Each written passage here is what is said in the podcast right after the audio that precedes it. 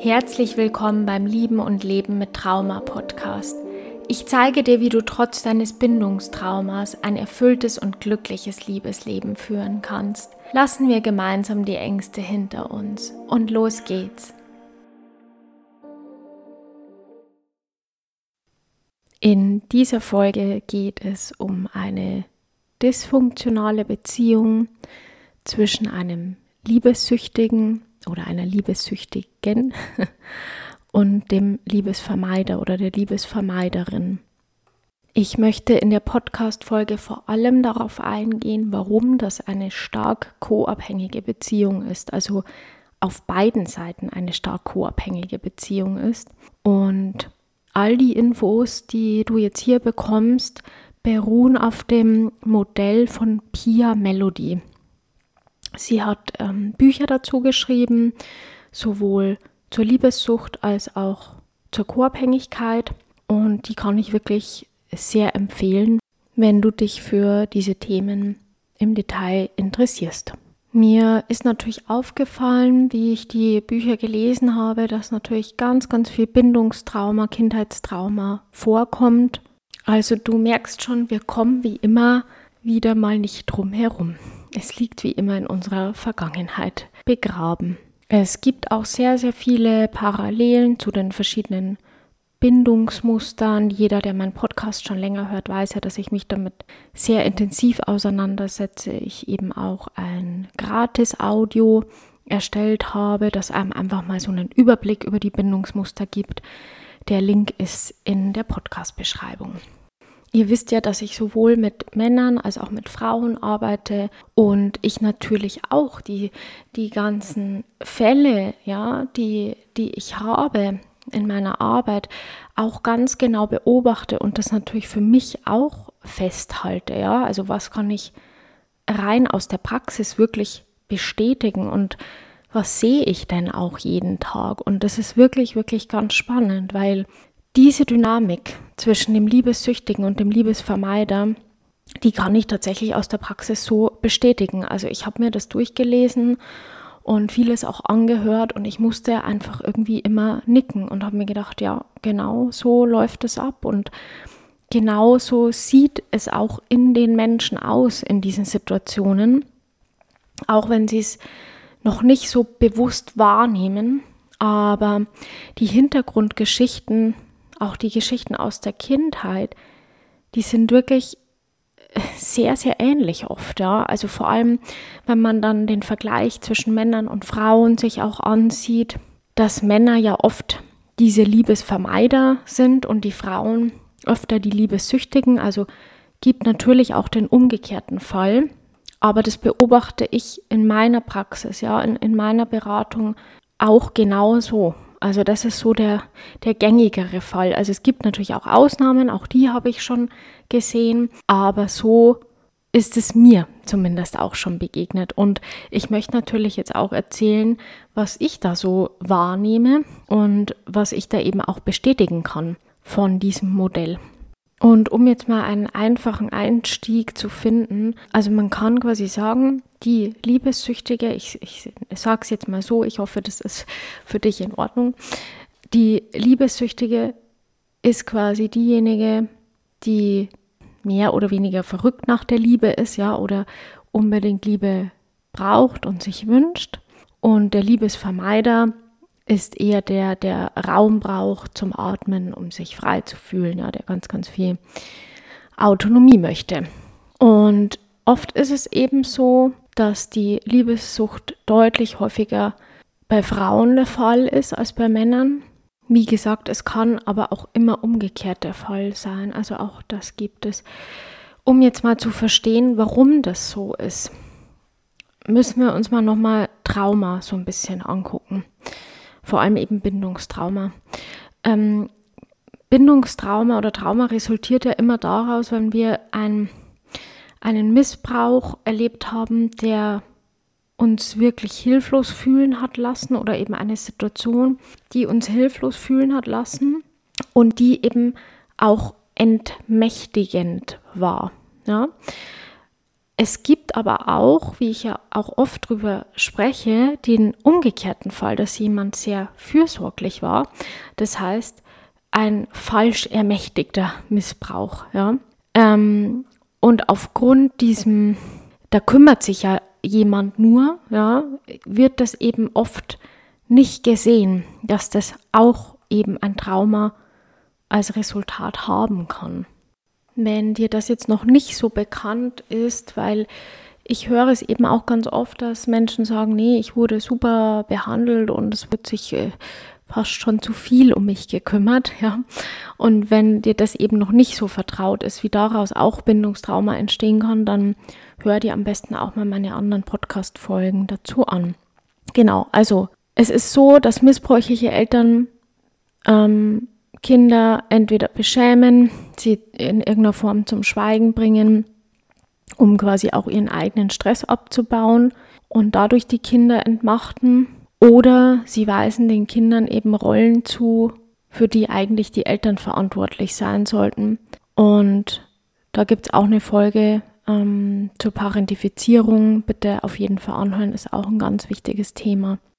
Wenn wir jetzt mal in diesem Fall davon ausgehen, dass die Liebessüchtige die Frau ist, dann kann man ja ganz allgemein sagen, dass in unserer Kultur junge Mädchen oft beigebracht wird, zu glauben, dass quasi Männer die Quelle von Macht und Fülle sind.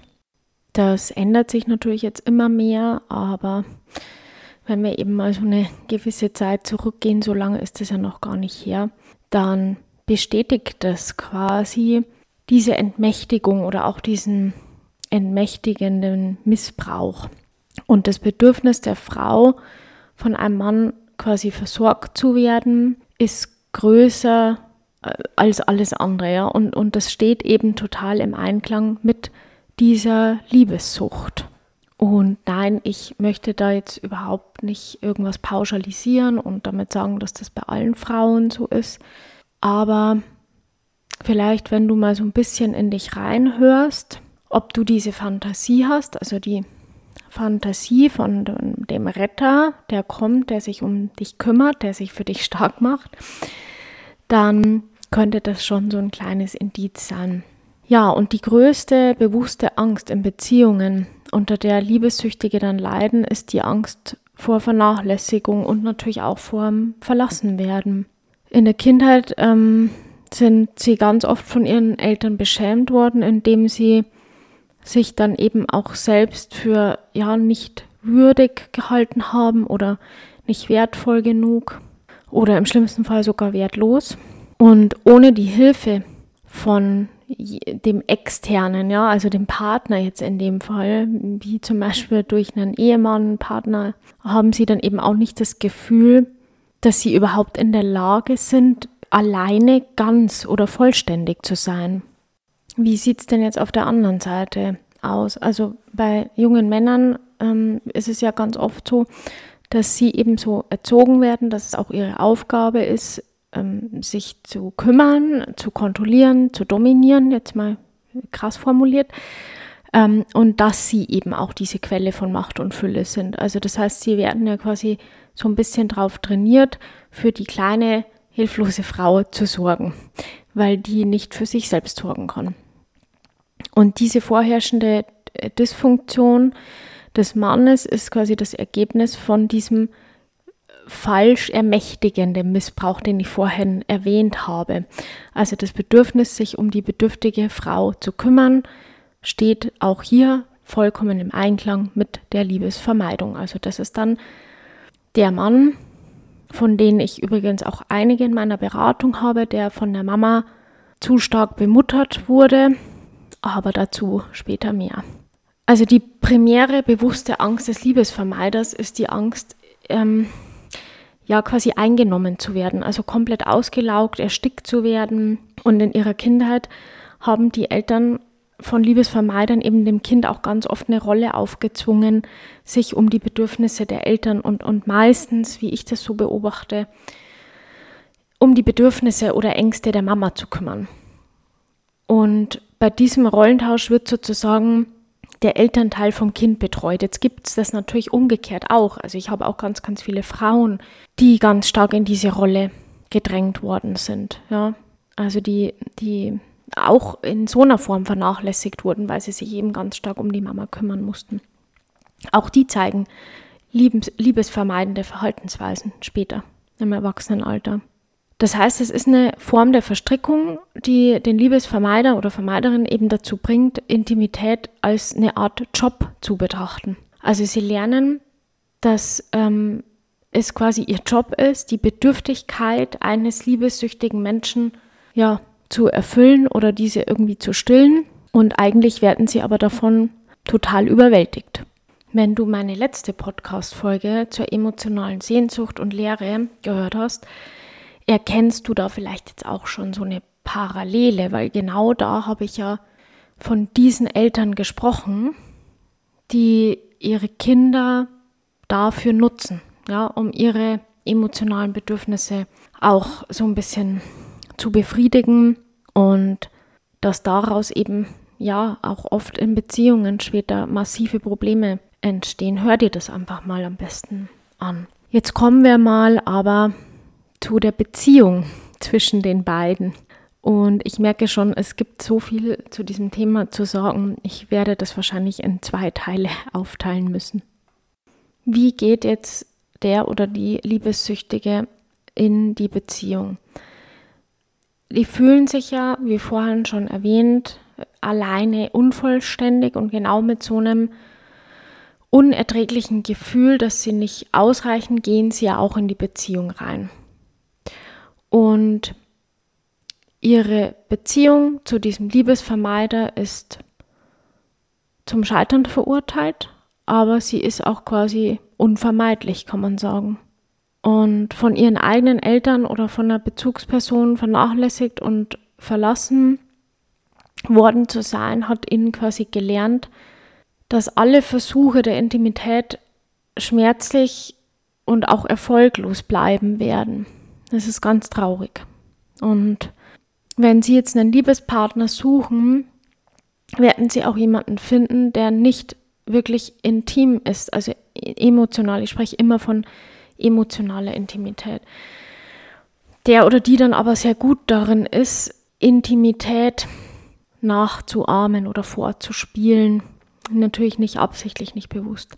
Und die Liebessüchtige täuscht sich dann quasi selber vor und lässt sich selbst glauben, dass das, was der andere da als Intimität nachahmt, eben das Wahre ist und, und dass das diese Fantasie, die sie sich ja auch selbst so ein bisschen erschaffen hat, ja, dass da eben jemand kommt, dass das die Wahrheit ist und dass das alles echt ist. Und der Liebesvermeider wird zum Retter, zu dem Ritter kann man sagen, schon fast. Und in der, in der glänzenden Rüstung, ja. Ähm, das ist gleichzeitig auch ein bisschen ironisch, weil diese Rüstung, die ist wirklich da. Und die ist undurchlässig für intimen Kontakt, also für emotionale Intimität. Diese Fantasie, gerettet zu werden, spielt hier eine ganz, ganz große Rolle, wie du vielleicht merkst. Und sobald da jetzt so ein Liebesvermeider da ist, ja, dann wird diese Fantasie auch sofort auf den übertragen, kann man sagen. Also das, das geht richtig schnell und das erklärt dir vielleicht jetzt auch, warum du so früh dich schon so abhängig von jemandem fühlst, obwohl du den vielleicht noch gar nicht kennst, noch gar nicht richtig kennengelernt hast. Man auch ganz objektiv natürlich dann noch nicht von Liebe sprechen kann oder von dieser Liebe auf den ersten Blick. Ja, da wäre ich immer vorsichtig, weil das ist immer ein Zeichen so ein bisschen von, von Liebessucht. Wie sieht es jetzt aber bei dem Liebesvermeider ein? Also wie geht der denn in die Beziehung? Also der geht in die Beziehung mit mm, einem Pflichtgefühl. Also nicht, weil er jetzt die andere Person braucht, um sich irgendwie wertvoll zu fühlen, also wie es jetzt bei dem Liebessüchtigen ist, sondern wie ich es auch vorhin schon gesagt habe, es ist ja ein Job, sich um andere zu kümmern, die bedürftig sind. Das heißt, er geht aus Pflichtgefühl da rein. Das hört sich jetzt ziemlich unromantisch an, aber in der Kindheit hat er eben gelernt, dass es seine Aufgabe ist, sich um Menschen zu kümmern, die nicht für sich selbst sorgen können. Und als Erwachsener fühlt sich dann der Liebesvermeider überlegen oder er bemitleidet sogar die Bedürftigkeit seiner liebessüchtigen Partnerin, lebt aber immer von dieser Macht, die er gleichzeitig hat, ja. Ähm, und schließlich ärgert er sich dann über die ganze Arbeit und weil das so anstrengend ist, um quasi dieser emotionale Hausmeister zu sein. Und dann beginnt er sich immer mehr eingeengt zu fühlen, erstickt zu fühlen und sich auch so ein bisschen leblos zu fühlen. Ich möchte mal wieder zwischendurch auch betonen, dass das nicht verurteilend ist, ja. Also beide, wie wir es gehört haben, haben entsprechende Vorgeschichten und auch einen Grund, warum sie sich so verhalten. Wenn du merkst, dass bei dir jetzt ein bisschen Wut vielleicht hochgekommen ist, ja, vor allem vielleicht, wie ich gesagt habe, dass der Liebesvermeider aus so einem Pflichtgefühl die Beziehung eingeht. Die Wut darf natürlich da sein, aber wie gesagt, das ist kein bewusster Prozess. Das ist nichts Bewusstes. Also das ist nichts, wofür man sich entscheidet. Und ich, ich möchte auch nicht, dass sich jemand dafür schuldig fühlt oder irgendwie schämt oder dass ihr jetzt gegenseitig rausgeht und den anderen an, an den Kopf äh, wirft, sozusagen, du bist nur aus Pflichtgefühl mit mir zusammen und der andere sagt, ja, aber du bist nur mit mir zusammen, weil du eigentlich süchtig bist. Also das soll natürlich nicht das Ergebnis sein. Was ihr dann genau tun könnt, das, das erfährt ihr natürlich dann in dem zweiten Teil definitiv, aber ähm, es ist kein bewusster Prozess, es ist keine bewusste Entscheidung. Das möchte ich nochmal betonen. Wie beginnt jetzt aber dieses Hin und Her zwischen den beiden, um den ersten Teil noch abzurunden? Der Liebesvermeider fühlt sich wie schon betont, eingeengt, ähm, auch erstickt und er beginnt sich dann von der Liebessüchtigen zu distanzieren. Und die Liebessüchtige versucht dann nach mehreren emotionalen Zusammenbrüchen, auch teilweise wirklich hysterische Versuche, den Liebesvermeider zurückzubekommen, äh, wendet sie sich dann schließlich ab, weil sie einfach erschöpft ist und wendet sich dann eben ganz oft auch jemand anderem zu. Einfach, weil man dort diesen Schmerz quasi wieder so ein bisschen überdecken kann. Ähm, es könnte auch eine Sucht sein, ja, also es könnte auch eine Ersatzsucht sein, wie Essen oder Alkohol, Sex, Arbeit, Sport, also jede süchtig machende Aktivität. Und an diesem Punkt fühlt dann der Liebesvermeider, der quasi dann nicht mehr länger das Objekt der Begierde ist, erstmal den Schmerz. Diesen Schmerz, jetzt werde ich nicht mehr gebraucht.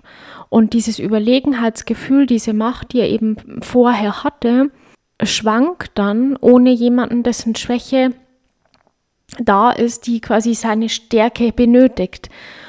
Und welchen Wert hat er dann noch, wenn er sich nicht um die Bedürftigen kümmern kann?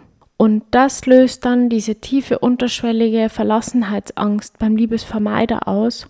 Und ironischerweise auch die gleiche Art von Verlassenheitsangst, die, die auch im Herzen des Liebessüchtigen liegt. Ja? Und Liebessüchtige, die von ihren Eltern äh, nie bedingungslos geliebt worden sind, suchen immer nach diesem Retter oder dem Ritter in der Rüstung, der ihnen endlich dieses Selbstwertgefühl verleiht, das sie von ihren Eltern nie gespiegelt bekommen haben. Und der Liebesvermeider hingegen hatte eigentlich nie die Gelegenheit, so einen eigenen Wert zu spüren, weil sie eben sich die ganze Zeit um die Eltern irgendwie sorgen und kümmern mussten oder es anderweitig Probleme gab. Und obwohl sie von den Eltern eigentlich keine Liebe bekommen haben, gibt ihnen quasi diese Fürsorge ein Gefühl, mh, mm, ja, das, ich sag's jetzt mal so, besonders zu sein. Aber die Wahrheit ist, dass das eben ja auch keine bedingungslose Liebe war. Die Wahrheit ist also, dass sie genauso wenig emotionale Intimität bekommen haben und quasi verhungert sind, ja, wie die Liebessüchtige. Und da ist eine Form der Verachtung da. Also Verachtung für die Bedürftigkeit der Liebessüchtigen. Also sie empfinden da so eine unterschwellige Verachtung. Und das ist eigentlich die Verachtung, die sie für sich selbst empfinden, weil sie der Liebe ihrer Eltern nicht würdig waren. Verachtung ist Scham, die sich jedem zuwendet, also dessen Schwäche uns quasi ja an die an diese Scham und Unzulänglichkeit erinnern, also an unsere eigene Scham, an unsere eigenen Schwächen. Und durch den Rückzug des Liebessüchtigen ist er jetzt quasi dieser Fürsorgerrolle beraubt worden und spürt endlich diesen Ruck, dieses, diese, diesen Schmerz, ja, jetzt werde ich verlassen. Und der Liebesvermeider, der eben erst befürchtete, quasi vollkommen erstickt zu werden, dreht sich jetzt komplett um, um dem Liebessüchtigen wieder nahe zu kommen und nutzt dann alle Möglichkeiten, alle Methoden, die er so hat, auch Verführung ganz oft, um die Beziehung wieder unter Kontrolle zu bringen. Einer rennt und der andere jagt die ganze Zeit. Und wenn der Verfolger, ja, in dem Fall dann wieder der Liebesvermeider, dem Flüchtenden wieder näher kommt, dann ist das was ganz Intensives und das ist was total Romantisches oder auch ein ganz starker Kampf, ja, entweder oder. Und dieses Verhalten wird dann ganz oft von den meisten Menschen irgendwie als normal bezeichnet und wenn es nicht normal ist, dann ist es definitiv eins und zwar vertraut, vertraut aus der eigenen Vergangenheit. Danke, dass du wieder mit dabei warst und Mehr dazu im Teil 2. Bis zum nächsten Mal.